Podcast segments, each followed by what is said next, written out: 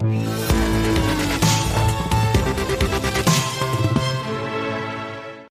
que Joe Biden, le vrai président sera peut-être le prochain patron de la Fed. Bonjour John. Bonjour David. John Plassard pour la Banque Mirabeau. Bon, qu'est-ce qui vous fait dire que Jérôme Powell, qui fait du bon boulot, ne va pas rempiler? Et puis c'est février 2022, c'est pas tout de suite. Ok, d'accord, euh, il n'est pas démocrate, ça ne pas échapper, mais euh, il, a fait le job et puis il s'est aussi fait copieusement insulter quand même pendant quasiment tout son mandat par Donald Trump.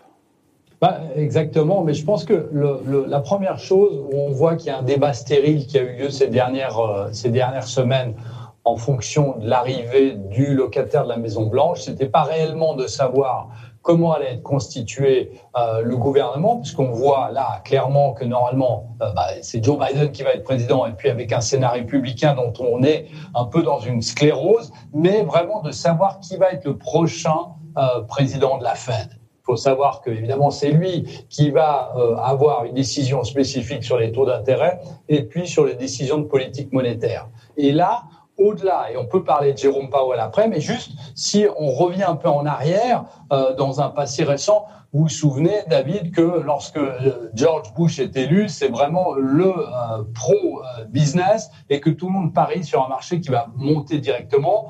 Et au lieu de ça, eh bien, on voit que le marché baisse. Même chose de l'autre côté avec Obama, Barack Obama, qui est considéré comme quelqu'un qui n'aime pas Wall Street et le marché monte. Alors, quel est le lien entre ces deux? Ben, on voit C'est le patron de la Fed. Eh ben oui, la Fed en 2000 eh bien, euh, resserre sa politique monétaire pour euh, limiter les excès de la bulle Internet, tandis que en 2008, ben, évidemment, pour aider de sauver l'économie et la crise financière, ben, vous avez la Fed qui alimente les marchés. Donc, euh, si vous aviez acheté en pariant sur Bush, vous perdiez. Si vous avez, euh, enfin, sur la hausse des marchés, et si vous aviez acheté en shortant le marché, en vendant le marché pour euh, Barack Obama, ben, c'était le contraire. Donc, on voit ici que clairement le rôle du président de la Banque centrale, de la Banque centrale américaine, est absolument crucial pour les marchés financiers. Que ce soit artificiel ou pas, mais c'est crucial. Qu'est-ce qui vous fait dire qu'il va se passer Joe Biden de Jérôme Powell? On se dit oui, ok, c'est pas la même étiquette politique, il est voilà, euh, mais au-delà de ça, euh, Jérôme Powell était pour le coup trop l'ami de Wall Street, c'est ça? Ben, il, est, contrairement à Yannette Yellen, bon, vous l'avez dit avant, hein, Jérôme Powell, il est républicain, euh, Yannette Yellen, démocrate, et on, sait que Jérôme Powell, c'est pas totalement juste, hein, mais euh, il est considéré vraiment comme l'ami de Wall Street, il se focalise sur l'évolution du S&P 500, plus que sur les améliorations sociales et la, réduction des inégalités par le biais de sa politique. Hein. C'est possible parce que euh, les, deux prétendants, on pourra en parler après, mais les deux prétendants euh, possibles à ce poste, eh bien, ils en parlent. Donc, euh, on a aussi ici l'idée, même si on sait que la Réserve fédérale américaine est soi-disant indépendante, eh bien, on sait quand même que si on a une sensibilité qui est plus proche du gouvernement, c'est-à-dire démocrate pour Joe Biden et républicain pour Donald Trump, eh bien, les discussions, je dirais, sont plus faciles. Et on sait très bien que pour qu'il y ait une avancée sur les progrès économiques, sur les progrès des réformes, eh bien, il faut que la Réserve fédérale et le gouvernement aillent main dans la main. Donc là, il est quasiment sûr que en février 2022, eh bien, il y aura un remplaçant à euh, Jérôme Powell. Et vous l'avez dit avant, euh, David, c'est pas demain, mais les anticipations de l'arrivée de quelqu'un d'autre vont euh, marquer le marché l'année prochaine. Donc, voilà, l'année prochaine, parce que pour l'instant, on se parle, on se dit, certains qui nous regardent se disent, mais attendez, mais c'est peut-être un petit peu prématuré quand même de penser au futur patron de la fête, février 2022. C'est ce qui va nous occuper l'année prochaine. Mais nous, on a un temps d'avance, c'est ça. Hein?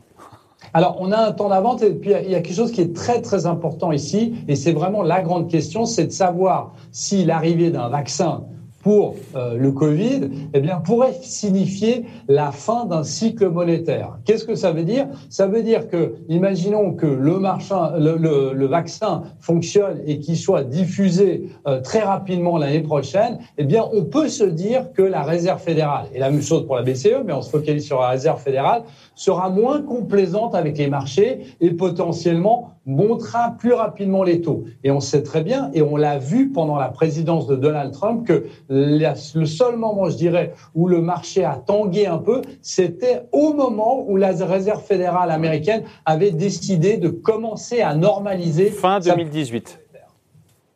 Ça nous ramène fin 2018.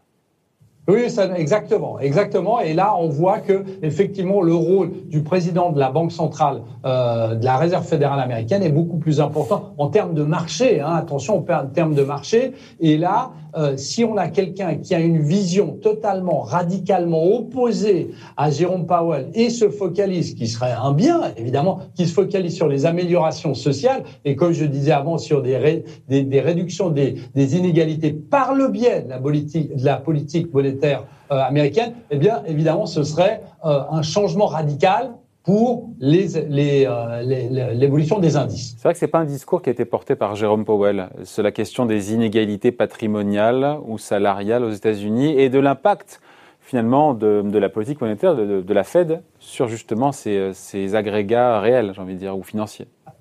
Alors ça a été ça a été mis en place par Jérôme Powell et on n'en parle pas assez. Ça a été mis en place en 2019 euh, par le biais d'échanges avec des questions euh, du public, je dirais, et euh, sur la focalisation euh, des minorités sociales. Mais évidemment, en 2019, eh bien, il avait pris son poste deux années plus tôt.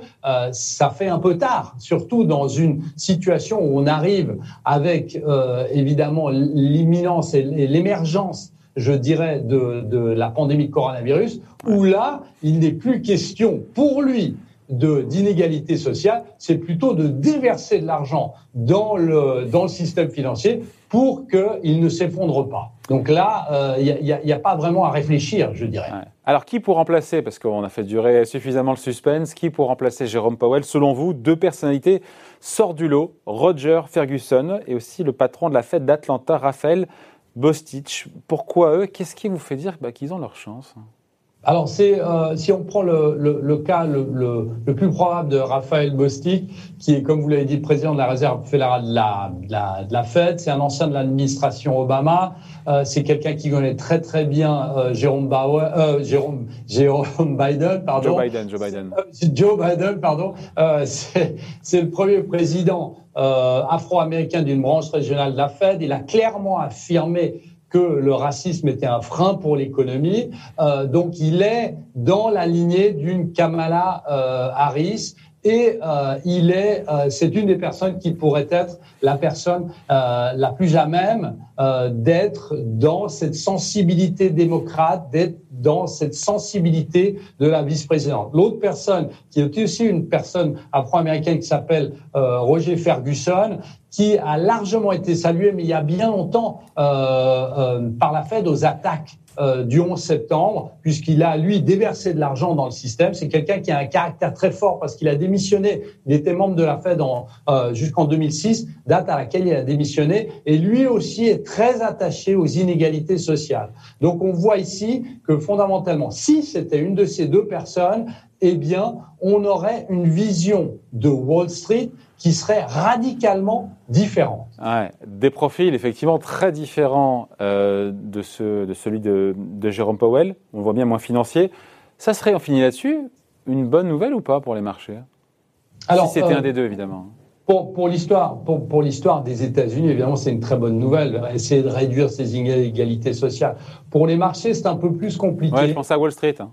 Alors, Wall Street, c'est un peu plus compliqué, bien évidemment, puisque dans l'idée d'une normalisation beaucoup plus rapide euh, de la Fed, qui est moins complaisante euh, et qui ne regarde moins le S&P 500 tous les jours, bah, évidemment, c'est une moins bonne nouvelle pour euh, pour la Fed. Bon, il faut voir que Joe Biden n'est pas euh, pour les marchés, pardon. Et il faut voir que Joe Biden n'est pas contre Wall Street. Donc on verra que potentiellement il pourrait avoir des tensions si le discours est beaucoup trop social entre guillemets aux États-Unis. Et on sait qu'historiquement il y a toujours eu des tensions entre le président euh, des États-Unis et le président de la Fed, hein, vous l'avez dit avant, David, eh bien, Donald Trump n'a pas arrêté de taper sur Jérôme Powell durant euh, durant son mandat. Qu'il a lui-même nommé, qu'il a nommé quand même, hein, c'est là où c'est fort. C'est lui qui l'avait nommé, mais, et c'est très intéressant, vous avez raison David, il l'avait nommé, mais il n'a pas réellement euh, réagi comme Donald Trump l'aurait voulu. Bah, évidemment, c'est une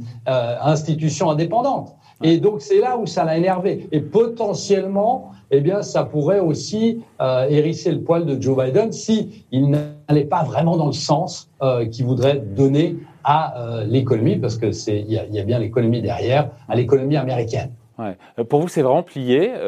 Powell ne remplira pas. Vraiment, on on met de côté ce scénario-là C'est assez rare de voir ça parce que... Euh, on est en crise, on est en pleine crise aussi. Hein, donc, euh. On, est, on est en pleine crise. Euh, on imagine qu'en 2022, la crise sera plus ou moins terminée et qu'on sera revenu, pas au, ce qu'on avait avant le Covid, mais qu'on sera revenu dans une dynamique, dans un momentum meilleur. Mais on voit mal Joe Biden, avec les tensions qu'on connaît avec Donald Trump, reprendre d'une certaine manière quelqu'un que euh, Donald Trump aurait nommé, quelle que soit la qualité de son travail. Donc c'est assez euh, difficile ici d'imaginer que Joe Biden, démocrate, prenne un président de la Fed euh, qui soit républicain. Et comme je disais avant, les deux personnes, si c'était elle évidemment, ont des sensibilités très fortes avec le président qui vient d'être élu parce qu'elles le connaissent, notamment de l'administration Trump, et elles sont aussi très proches de Kamala Harris, qui sera la, qui sera la vice-présidente. Voilà, on en reparlera dans les prochaines semaines et sûrement l'année prochaine. Effectivement, ça sera un sujet qui occupera euh, les marchés. Merci beaucoup, John. John Plassard, donc, Merci, pour la Banque Mirabeau. Bonne journée, bon week-end. À bientôt. Ciao.